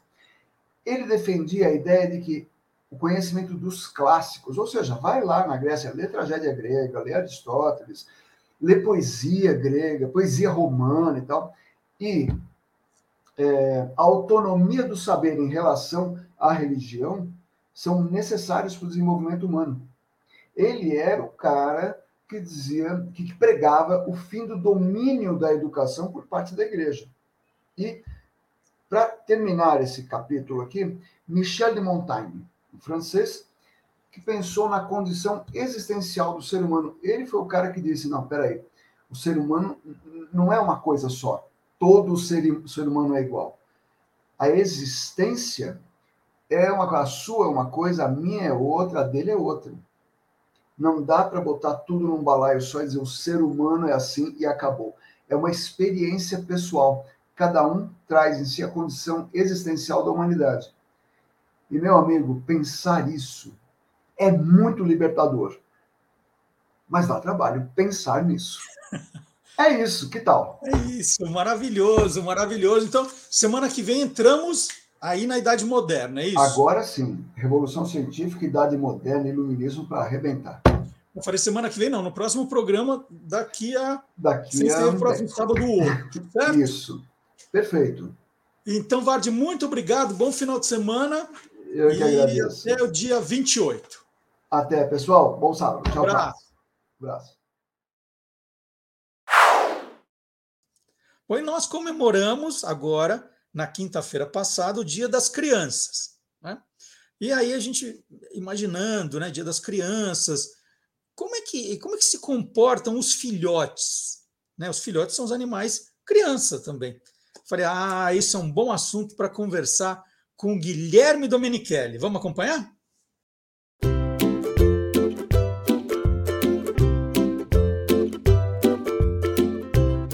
Soltando os Bichos, com Guilherme Domenichelli. Bom dia, Guilherme. Bom dia, Marcelo, tudo bem? Tudo bom? Ótimo. Como é que foi? Como é que foi a comemoração do Dia das Crianças aí quinta-feira passada, aí na sua casa? Ah, foi muito legal, né? Aliás, é uma data muito bacana, né? Desde que eu era criança eu gosto. E eu gosto até hoje, porque seu professor, eu sou professor, então vejo muitas crianças, né? E minhas filhas pequenas também, foi uma data muito legal, uma data para viajar, comemorar, comprar presente, muito bacana. Muito bom. E o Guilherme já está aqui no sábado fazendo o Olá Curiosos com a gente. E vem uma pergunta, né, Guilherme? A gente, quando fala em crianças, a gente fala assim, puxa, é aquela fase da idade em que eles podem brincar, se divertir, experimentar novas coisas. No reino animal é desse jeito, né? Os animais, só quando são crianças, brincam. Como essa relação dos, dos filhotes com os pais, né? Os pais ficam dando bronca. Como é, como é que é? Só fazer um paralelo entre as crianças do, do mundo humano e as crianças, né, os filhotes do reino animal. Ah, tem um, tem um paralelo, sim, dá para comparar. Principalmente os mamíferos, né? Como nós. Então, se nós pegarmos assim os, os macacos, os filhotes são muito brincalhões, os canídeos, né? Quem tem cachorro em casa sabe disso, né? Os filhotes brincam bastante, gostam de ganhar presentes. Então, quem tem cachorro em casa sempre dá um, um brinquedinho, um mordedor, uma bolinha, filhote de gato, de cachorro. Então, quem tem mamífero em casa, não humano, né? Com criança a gente sabe, mas com cachorro, com gato, percebe isso. Eles são muito brincalhões na fase adulta, na fase infantil até chegar adulta, é, geralmente no primeiro ano de vida. E os, na natureza, né, selvagem, vamos dizer assim, os macacos são assim, os leões. Sabia até que a função da cauda da leoa, aquela cauda que tem um pomponzinho na ponta, ninguém sabe ao certo para que serve, mas pelo que eu já li, é para os filhotes brincarem e ter aquilo como uma referência, porque quando ela anda e eles têm que ir atrás dela, eles vão seguindo o pompom que tem na ponta da cauda da leoa. Então, como se fosse uma brincadeira, mas já para saber onde seguir a mamãe e tal. Então é uma analogia bem bacana, dá para fazer isso sim. Então, mas você falou, por exemplo, é só para pegar o exemplo do jogar a bola, né? Que quando eles são filhotes, você joga a bola, sai correndo, aquela diversão, né? Quer dizer que quando entra na fase adulta, se você jogar a bola para o cachorro, ele fala, ah, vai pegar você, qual é? É assim? Não, aquela criança dentro dele continua igual com a gente, velho. É uma brincadeira para ele é super bacana, né? Isso porque ele pega muita afinidade, né, com, com o dono ou tutor, como as pessoas chamam hoje. Então fica muito uma grande amizade. Quando a gente brinca com o cachorro, faz carinho, manda buscar o galho, a bolinha, tal, ele ele vê como um amigo, né? No caso, os cães como vivem em, em grupos, em alcateias, quando eram lobos, é, ele mantém a família dessa forma. Então ele vê você como líder, geralmente. Cachorro que bagunça demais quer dizer que ele está na frente da, do, da pessoa, dona da casa ali. Então ele vê toda a família, ele fazendo parte disso. Então quando ele tem atenção de uma brincadeira, ele, ele adora isso também. E a gente percebe nos lobos até com os adultos, uns brincando, uns brincando com os outros, então é bastante comum manter esse, esse espírito infantil. Mas os pais brincam com as crianças, as no caso, quando a gente falou já joga uma bolinha, tal, é uma relação do ser humano com o filhote. Mas e, e, no reino animal, o pai brinca com as crianças? Pai, vem brincar agora? Ah, agora não posso, tô, tô preparando jantar, não, agora não posso, brinca tô lendo jornal. É, vou lavar o carro. Não brinca assim. Aliás, um dos animais mais pacientes, isso é provado, com seus filhotes são os gorilas. Você vê um gorila daquele tamanho, 300 quilos, um macho enorme, super paciente com os filhotes. Eu até gravei um, um vídeo para o Instagram curtinho de, de, de, um, de, um, de um macho alfa, assim, grandão, né, um gorila enorme. Ele está no recinto dele, em um zoológico, isso, né? E o filhote vem, pula, dá tapa na cabeça, ele todo paciente pega, joga tal e brinca. Chimpanzés brincam muito com cócegas, eles adoram fazer cócegas uns no, nos outros, é muito bacana. Então, os papais brincam bastante com seus filhos. E a relação, quando são filhotes, entre os irmãos, como é que funciona? É também importante, né? Os animais que são de grupos, como os cães, e geralmente a ninhada é, não é de um só, né? Tem mais filhotes ali. Então, eles, eles têm essa brincadeira entre irmãos, e morde, mordisca a cauda, e corre para lá e para cá. Isso, vários animais. E mamíferos, né? Vários, vários. Mamíferos aquáticos, inclusive. Os golfinhos, eles formam uma, uma maternidade enquanto alguns saem para procurar comida, né? Para ver onde tem um cardume de peixes. O, fica sempre uma babá com vários golfinhos jovens ali cuidando daquele, daquele grupo, como se fosse uma escola. E eles ficam disputando a atenção dos pais, Guilherme, como com as crianças, assim. É, você falou, nasce um monte, pai tá, a mãe, né? Principalmente a mãe, tendo que, que dar atenção para todo mundo, tal. Como é que é essa, essa relação entre os irmãos nessa hora? É cada um por si, assim? Não, sabe, Marcelo, que tem um. Eu adoro o National Geographic, fazer a propaganda que adoro. Até hoje eu assisto bastante. Em uma época que saía as coleções, a, a minha tá aqui até, enorme, assim, coleções de vídeos, né? Depois eu passei para DVD, que também já tá, né? Mas DVD, nossa, eu sou super moderno. É, saía aquelas coleções grandes. Tem uma aqui que eu acho fantástico. Eu achasse que eu pegaria a capa. Mas enfim, fala de uma família de chacais, chacal de dorso preto, que é um canídeo, né, africano, que eles acompanham, gravam isso. Por isso que a National Geographic, a BBC de Londres, acho muito legal. Desde filhotinhos, uma ninhada com três chacais e mostram, mostra, a reportagem mostra eles crescendo, adolescência, e tem um lá que é mais sapeca, assim. Então eles têm comportamentos diferentes, como os filhos também. A gente pode ter cinco filhos que nunca são iguais. Uma classe de alunos, eu tenho 30 por sala, nenhum é igual, né? Então, um é mais, ah, mais sapequinha lá, mais brinca mais tal. Até esse quis brincar longe da toca, que os pais deixavam ali, eles tentavam fugir, andar longe, pegava com a boca, ia ensinando a ficar perto da toca, enquanto os pais saíam para procurar comida. Esse que era mais levado, saiu longe, ele foi pego por uma hiena e perdeu uma patinha. Mas mesmo assim ele era brincalhão. Foi uma reportagem linda, assim, muito legal de, de mostrar. E mostrava isso, eles interagindo, os, os irmãos, é, tinha um diferente do outro, os pais tinham que chamar meio que mais atenção, sabe? Dava mordia se ele saía longe do, da área ali, do perímetro dele de, da toca. Então, quando a gente começa a ver comportamentos de animal, assim, é emocionante, porque gente, nós somos animais também, sabe? A gente não tem que separar isso. A gente divide a casa, o planeta com outros bichos, e isso é muito legal. Guilherme, eu estou conversando com você, eu lembrei do filme Esqueceram de Mim, né? Que tem lá aquela filharada toda, e na hora de viajar, de repente, os pais esquecem de uma das crianças, né? Vão para o aeroporto, entram no avião e lembram de um que ficou lá dormindo no, no sótão, né? É, os animais, né, como nascem muitos ao mesmo tempo, dependendo aí, você falou da espécie, é, eles têm, eles têm, eles sabem exatamente quantos são, ou tem alguma coisa com o olfato, sai para vamos dar uma volta, alguma coisa. Como é que sabe se algum não se desgarrou? Como é que funciona isso? É. Eles têm muito contato pelo olfato e pela vocalização, conhecendo a voz. Mas alguns se perdem. Também já vi reportagens assim de gnus, zebras, filhotes que se perdem porque são de manada, fica mais difícil da mãe vigiar e acabam sendo caçados por predadores. Mas tem isso da vocalização e do cheiro. Imaginem só, igual a Marcha dos Pinguins, que aliás é um DVD que você me deu uma vez, que aquela colônia enorme de pinguins, os, elas têm filhotes da mesma época, cada casal, um filhotinho, geralmente um só, eles vão crescendo, os pais saem lá para para procurar peixe, procurar comida, volta naquela galera enorme de filhotes e pela vocalização eles vão certinho no filhote deles ali, no, no filhinho daquele casal. Ou por, é, por cheiro também, né? Tem tudo isso. Então, a natureza é muito especializada, muito sábia, assim, porque isso é fantástico, eu acho muito bacana.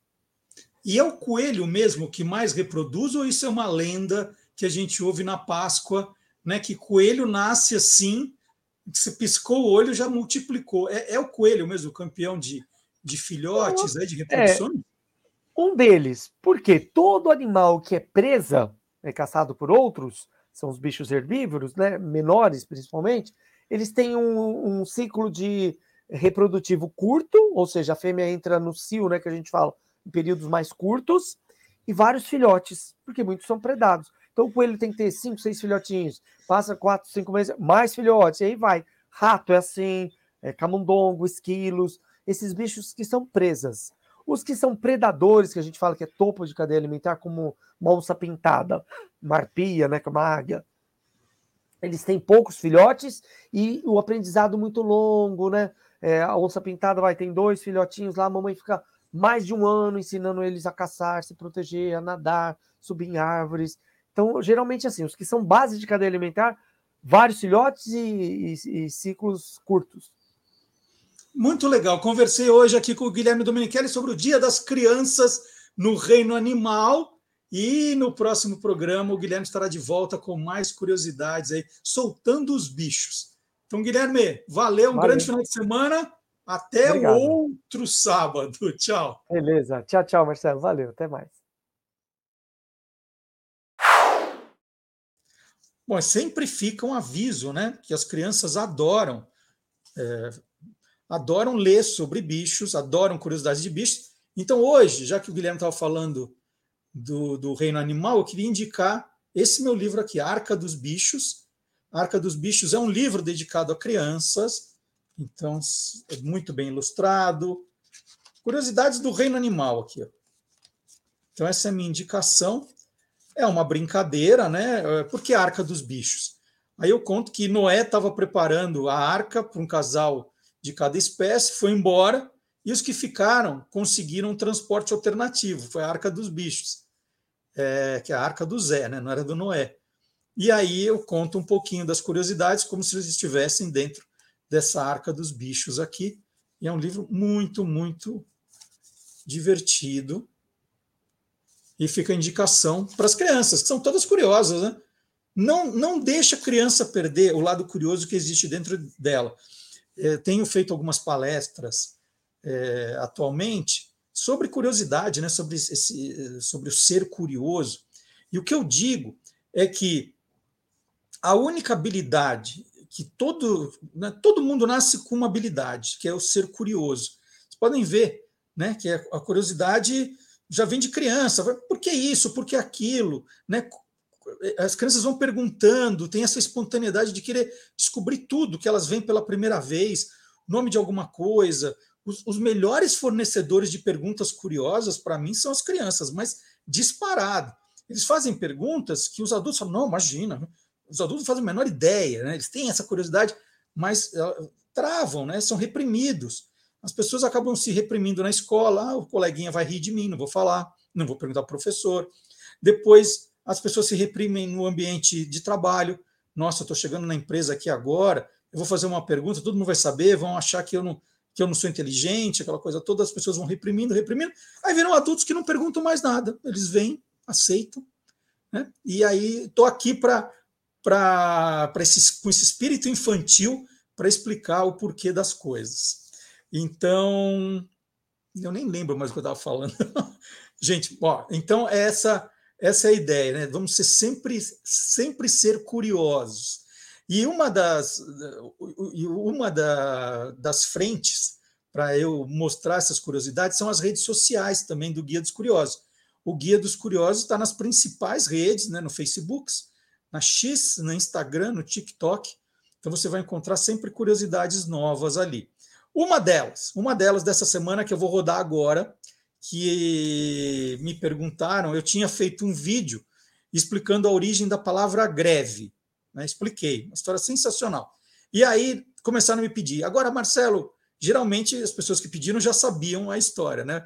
Conta também, que é curioso, o caso da palavra sabotagem. Né? Por que, que existe essa palavra sabotagem, vem do francês? E a história realmente é ótima. Eu gravei um vídeo e vou rodar o vídeo agora para você assistir. Sabotar é fazer algo para impedir o funcionamento de um negócio ou atrapalhar o projeto de uma pessoa. A palavra sabotagem veio do francês sabotage. Por quê? Sabot é o nome que recebe o sapato de madeira, né? Que muitos chamam de tamanco holandês, como estes aqui em miniatura. Pois no final do século XIX, os operários franceses usavam tamancos de madeira. A Europa estava vivendo a Revolução Industrial e os trabalhadores viviam assustados com a possibilidade de serem substituídos por máquinas e perderem seus empregos. Né? Errados não estavam. O que eles faziam então? O que se conta é que jogavam seus sabores nos maquinários que acabavam emperrando e deixavam de funcionar. Do sabor nasceu. O que está acontecendo aqui, hein? O que está acontecendo com a câmera? Então, ó, esse é um exemplo. Se você entrar no Guia dos Curiosos, numa dessas redes, Instagram, TikTok, Facebook, você vai assistir a outros vídeos também. Vai assistir muito mais. Toda semana tem dois ou três, né, tem duas ou três novidades ali para você acompanhar. Então fica o convite. Aqui eu rodo um só, né, de aperitivo. Você fala, opa, é legal isso, hein? Eu vou acompanhar, eu vou colocar lá, vou colocar para seguir. Então faça isso. Agora vou chamar o professor Marcelo Abudi. Tem umas questões para tratar com ele que ele joga aqui, né, algumas histórias. Fala, pô, peraí, o que, que fim levou? Que, qual foi o final dessa história? Então vou conversar agora com o professor Marcelo Abudi.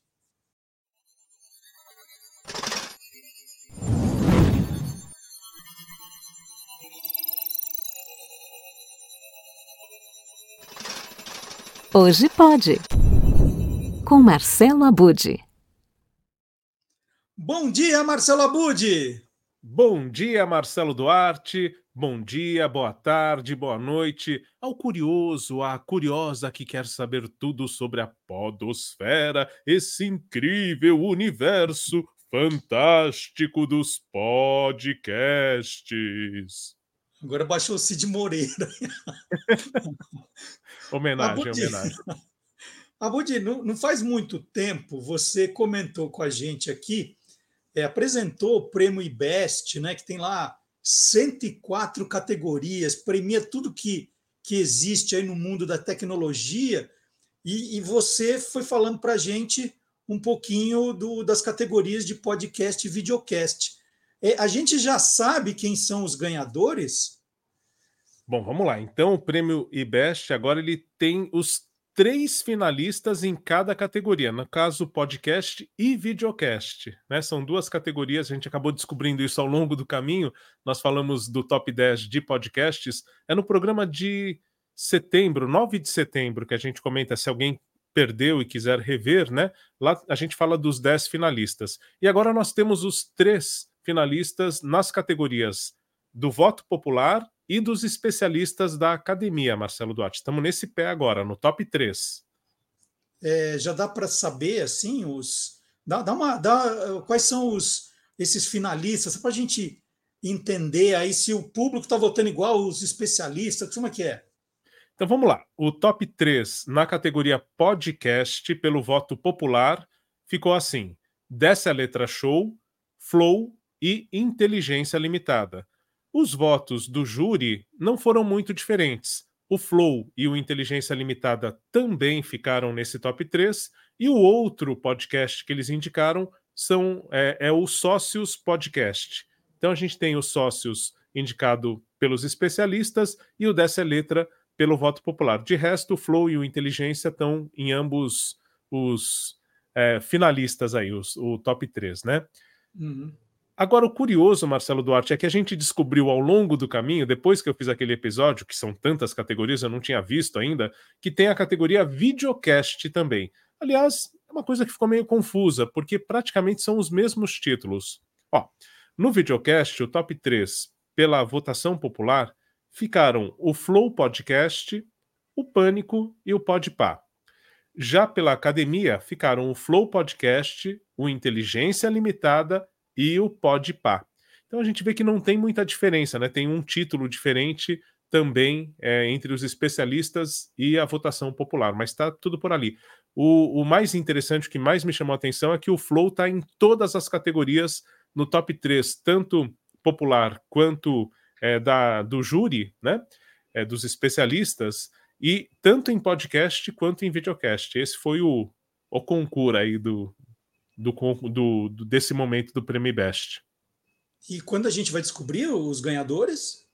Então, agora a gente vai ficar com esse top 3 até o começo do ano que vem, Marcelo Duarte. Só em janeiro é que eles vão divulgar os ganhadores em cada categoria. Então, por enquanto, nós temos aí é, esses três eleitos finalistas. Muito bem. Então, como a gente é meio do contra, né? Eu podia chegar pedir para você, assim, ah, Abud, então escolhe um desses finalistas e conta alguma curiosidade, faz uma apresentação, mas a gente é do contra aqui. Conta curiosidade, apresenta outro que não está entre os top 3. É, vamos, vamos, Exato, é. vamos prestigiar Eu... os outros. Isso. Tem um que eu gostei muito e que eu descobri por causa do Prêmio Best. Eu vou ser bem sincero aqui, eu passei a ouvir justamente por causa do top 10 do Prêmio Best, que é o Não Inviabilize nós falamos de uma das sessões do Não Inviabilize, que ficou no top 10, que é o picolé de limão. E eu resolvi trazer o Não Inviabilize aqui, porque tem uma história, entre várias outras, que se destaca bastante ali no canal. É, e o interessante é que ela começa. O, o Não Inviabilize, assim, é, é um podcast que conta histórias. Né? Ele segue aquela tradição dos programas de rádio, como o que a gente já falou aqui, que continua na ativa, inclusive na internet, o Eli Correa, por exemplo. Só que ele conta essa história é, de uma forma mais jovial, com uma edição, mexendo nas vozes, brincando um pouco mais. Então, é, é aquela fórmula mais adaptada a um público talvez mais jovem também. Não que nós não, não possamos gostar, é delicioso de ouvir, tá? Mas eu acho que atinge, acho não, tenho certeza, atinge uma parcela mais jovem de público. Isso é bem interessante também, por ser um podcast em áudio, né, que valoriza essa narrativa e envolve, faz a gente imaginar, né? É, então a Déia Freitas ela tem várias sessões. Tem o picolé de limão, tem o amor nas redes, mas tem outras, inclusive algumas que são conteúdos exclusivos para assinantes. É um canal muito completo, tem história todo dia e mais de uma. Então, para quem gosta de podcast que conta história e história que vem do público, né? História enviada por e-mail. Então é uma boa dica. E eu ah, separei é uma delas. Não é que a pessoa manda o áudio, ela manda o texto. Isso, ela manda o texto. Lá, a carta da saudade, né? A gente tem essa referência. Mandava-se carta, hoje também vai por e-mail. Um ou outro ouvinte, ou uma ouvinte, também manda ainda carta lá para ele correr. Mas já na, nessa era atual, né, o e-mail é a forma mais usual. E, e, tem uma história, Marcelo Duarte, que tem muito a ver com a data que a gente está celebrando essa semana, né, o Dia do Professor. Então, uma história que envolve uma aluna universitária e um professor. Eu já dou um spoiler. Não, não precisa, é, acho que ela não fala isso na abertura que eu separei. Mas a, a Deia Freitas é interessante porque conforme ela vai contando a história, ela se coloca nessa história. E ela faz ali é, o julgamento mesmo. Ela, ela não fica isenta aquilo que ela está narrando. Então ela condena, a princípio, já essa relação professor-aluna ou professor-aluno, é, de toda forma, é, porque existe aquela coisa de hierarquia sempre uh, o aluno ou a aluna vai estar numa posição que não é confortável, não é interessante, não é ética, né? Eu diria. Até sendo professor, eu acrescentaria a questão da ética nessa nesse posicionamento da Deia Freitas. Então é bem interessante que ela se coloca na história também. E essa história, é, para você achar, né, você que está aqui ouvindo e quer de repente acompanhar, o mais fácil é ir no Google ou no YouTube e colocar lá não inviabilize professor. Aí vão aparecer três episódios. Três episódios. Fala três, né? Porque a gente fala três, parece que é treze. Então, três episódios é, que são interessantes porque a história ela começa como amor na rede, amor nas redes, começa de forma doce, romântica e vai azedando já no segundo episódio. E quando chega no terceiro, já é um limão amargo demais. Então começa como Amor nas Redes e termina como Picolé de Limão. É, não é uma história feliz, né? Para quem viveu, no caso, a universitária, mas é interessante de se ouvir, até para evitar que outras pessoas passem pela mesma situação. É, é, é, bem, bem bacana mesmo. Então é só buscar lá no Google ou no YouTube, não inviabilize, e professor vai chegar a esses três episódios que contam a história desse professor com uma aluna universitária. Vamos, vamos ouvir esse trecho? Vamos ouvir, e eu destaco também nessa abertura que eu separei aqui, justamente como funciona a questão da acessibilidade no videocast. Quer dizer, a versão que está no YouTube ou no YouTube Music tem tudo aquilo que a gente vem destacando aqui. Tem Libras, tem legenda e tem a transcrição que está na, na descrição do episódio, né? Então é bem completo, é muito legal e é, a, a Deia Freitas explica aí no comecinho como é que é mantida essa questão da acessibilidade, que é justamente com o conteúdo pago para que tenha ali a exclusividade, né? O ouvinte, a ouvinte tem a exclusividade e isso mantém essa acessibilidade do canal. Muito bacana. Vamos conferir então. Oi, gente, cheguei. Meu nome é Deia Freitas, eu sou apresentadora e roteirista do podcast Não Inviabilize e este é um conteúdo do podcast adaptado em Libras para o YouTube. Além das histórias gratuitas que você vai ver aqui no YouTube, a gente tem uma assinatura com mais aí umas 200 histórias inéditas disponíveis para você. E assinando, além de receber uma história inédita por dia, de segunda a quinta-feira, você ajuda a gente a continuar com esse trabalho aqui de transformar as histórias em Libras. Amor nas redes. Sua história contada aqui. Hoje eu vou contar para vocês a história da Karina. Então vamos lá. Vamos de história. A Karina, uma estudante universitária, ela conseguiu, né, era um sonho dela é, entrar numa universidade, ela conseguiu isso com 25 anos. Ingressou lá na universidade, pegou as matérias que ela tinha que fazer, nananã, as coisinhas, sala isso, sala aquilo, enfim. Se organizou e quando ela entrou numa determinada sala de uma matéria X, que a gente pode chamar de poneologia. Quando ela entrou na aula de poneologia,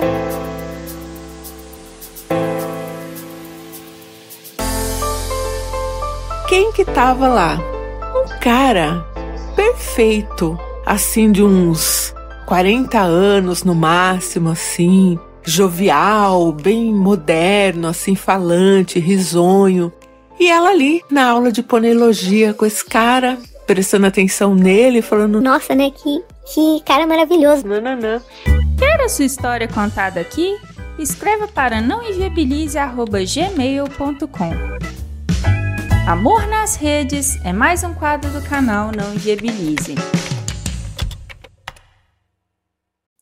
E a Bud é sempre sobre amor, relacionamento, não vai ter nada assim, ah, é, relação profissional no escritório, não é isso, né? São sempre questões de amor, amorosas. Nessa sessão que nós ouvimos aí a abertura, né? No Amor nas Redes. Mas tem várias uhum. outras sessões e tem história de tudo que você possa imaginar. Histórias uhum. que você possa até achar que não seria possível acontecer, histórias absurdas. Tem de tudo, são histórias. E elas separam em várias sessões, né? Então, pelo nome da sessão, você já tem uma ideia. E o picolé de limão é isso, são histórias amargas, né? São histórias é, que não são muito agradáveis, mas não só de relacionamento, pode ser no trabalho, pode ser qualquer situação que você viva que não foi muito agradável. É, é um canal muito bacana, viu? Muito bacana Mas mesmo. Você falou que tem, se tem vídeo todo dia, não dá para fazer tudo todo dia. Aí cada, cada dia entra uma sessão diferente. Sim, sim, sim. Cada dia entra uma sessão diferente. Inclusive, algumas entram nesse setor aí de conteúdo exclusivo, né? Então, quem assina vai ter sempre ali. A história é em áudio apenas, e, e no caso do YouTube tem a questão da é, tradutora de Libras, né? Então, que é muito legal. É a Gabriela Inácio que faz essa, é, que é intérprete de Libras, né? E, e ela se envolve mesmo com a história, ela interpreta ali, além da Libra, a gente vê na expressão dela um envolvimento, né? É, é como tem que ser, mas é muito bacana, muito bem feito. Então, é, no YouTube ou no YouTube Music, como a gente tem destacado, né? A pessoa pode assistir ao vídeo com esses recursos todos também. Maravilha. Algo mais, Abud, ou terminamos por hoje? Eu acho que, que é isso. Só destacar mesmo que é uma espécie de Ele Correa com a Carta da Saudade, ou Quem Ama Não Esquece da Band FM, que conta também histórias ali interpretadas, só que com essa linguagem mais jovem e com as reações da Dea Freitas. Então, resumidamente, é isso. Vale muito conferir. Maravilha. Então, até outra semana, Budi. Maravilha. Tchau, tchau. Até lá. Bom, estamos chegando na reta final do programa, finalzinho. E aí eu prometi lá no começo, lá, lá, lá, já faz um tempinho, lá no começo, que eu ia rodar aqui o melhor jingle de brinquedos de todos os tempos aqui no Brasil, que eu acho, o melhor jingle, disparado. Então, vamos ver se você concorda comigo ou não. Professor Fábio Dias está chegando com o Clube do Jingle.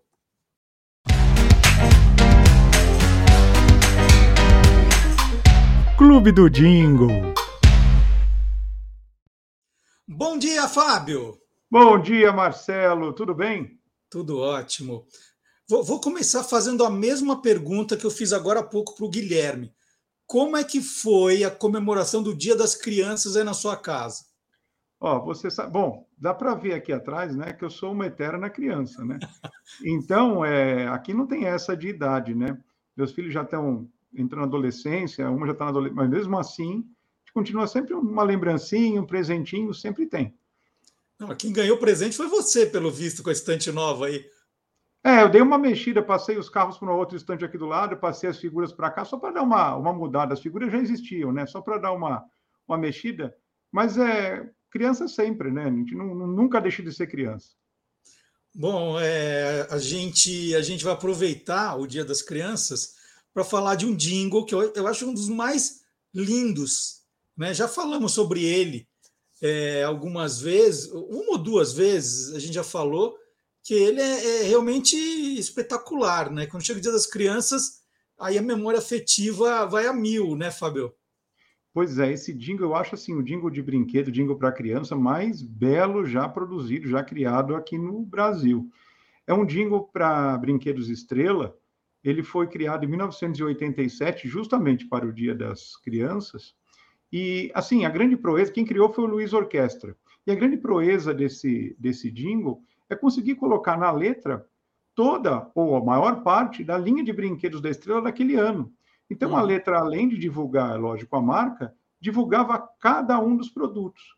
E o, eu, quando eu entrevistei o Luiz é, para o livro, né, o Jingle é Alma do Negócio, ele me contou que a ideia inicial desse jingle e desse comercial era fazer alguma coisa tipo We Are the World, sabe? As crianças cantando, cada uma cantava uma parte e tal.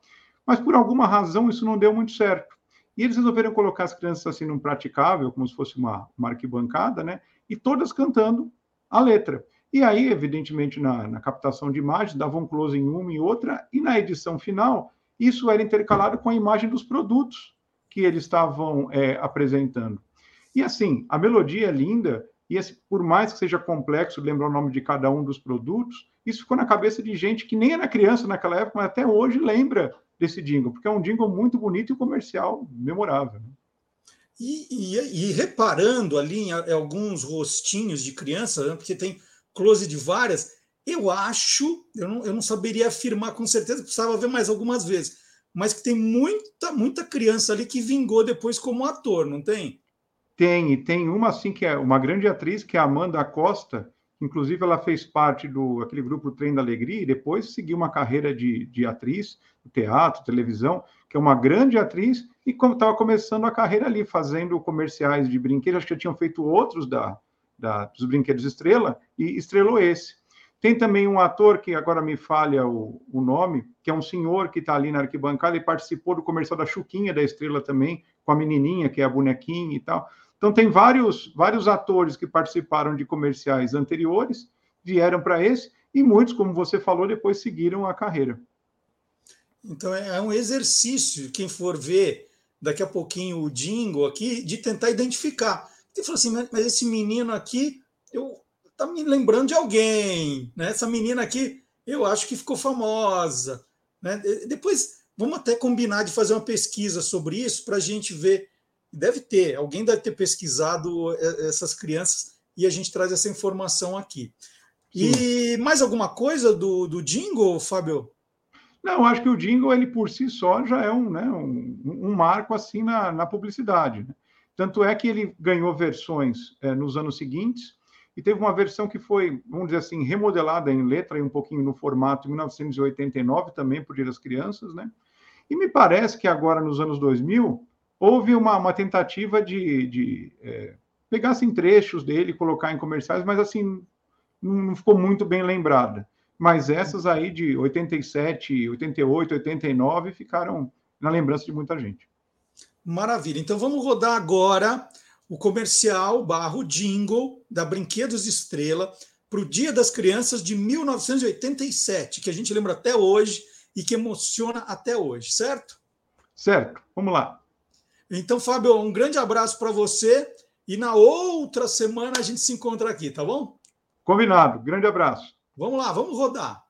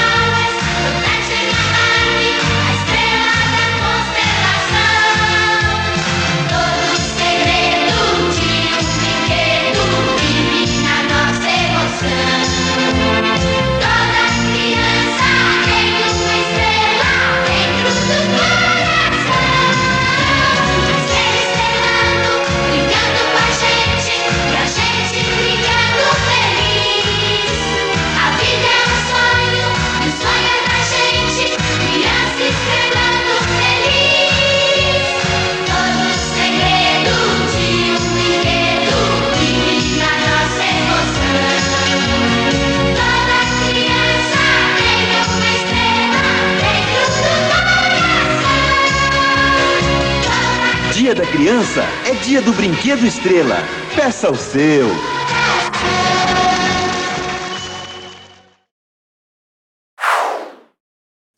E lembrando sempre que o professor Fábio Dias é autor do livro Jingle é a alma do negócio, da, da Panda Books, quem quiser. Aí tem muita história, muita curiosidade e um CD com 150 jingles para você guardar. Então tá na hora de eu falar um tchauzinho para vocês, né? Agradecer a audiência de todos e de todas. Muito obrigado por me acompanharem aqui nessa manhã de sábado. É, quem, quiser, quem estiver assistindo em outro dia, em outro horário, também está valendo, tá? É, não vá embora sem deixar aquele seu like, aquele seu joinha, deixa um comentário nos comentários do vídeo, não só no chat. Deixa um comentário que você gostou mais, que você gostaria de ver nos próximos programas. E mais uma vez eu vou lembrar, hein? Agora, né, a partir desse programa de hoje, agora o programa é quinzenal. É sábado sim, sábado não. Você acompanha o Olá Curioso, dá mais tempo de você assistir. Né? Fala, puxa, estou sem tempo, não consigo assistir é, o programa inteiro. Agora você pode dividir como se fosse seriado, assiste aos pouquinhos. Tá? Mas o importante é que você assista, compartilhe, curta e volte agora no dia 28 de outubro. Tchau, gente!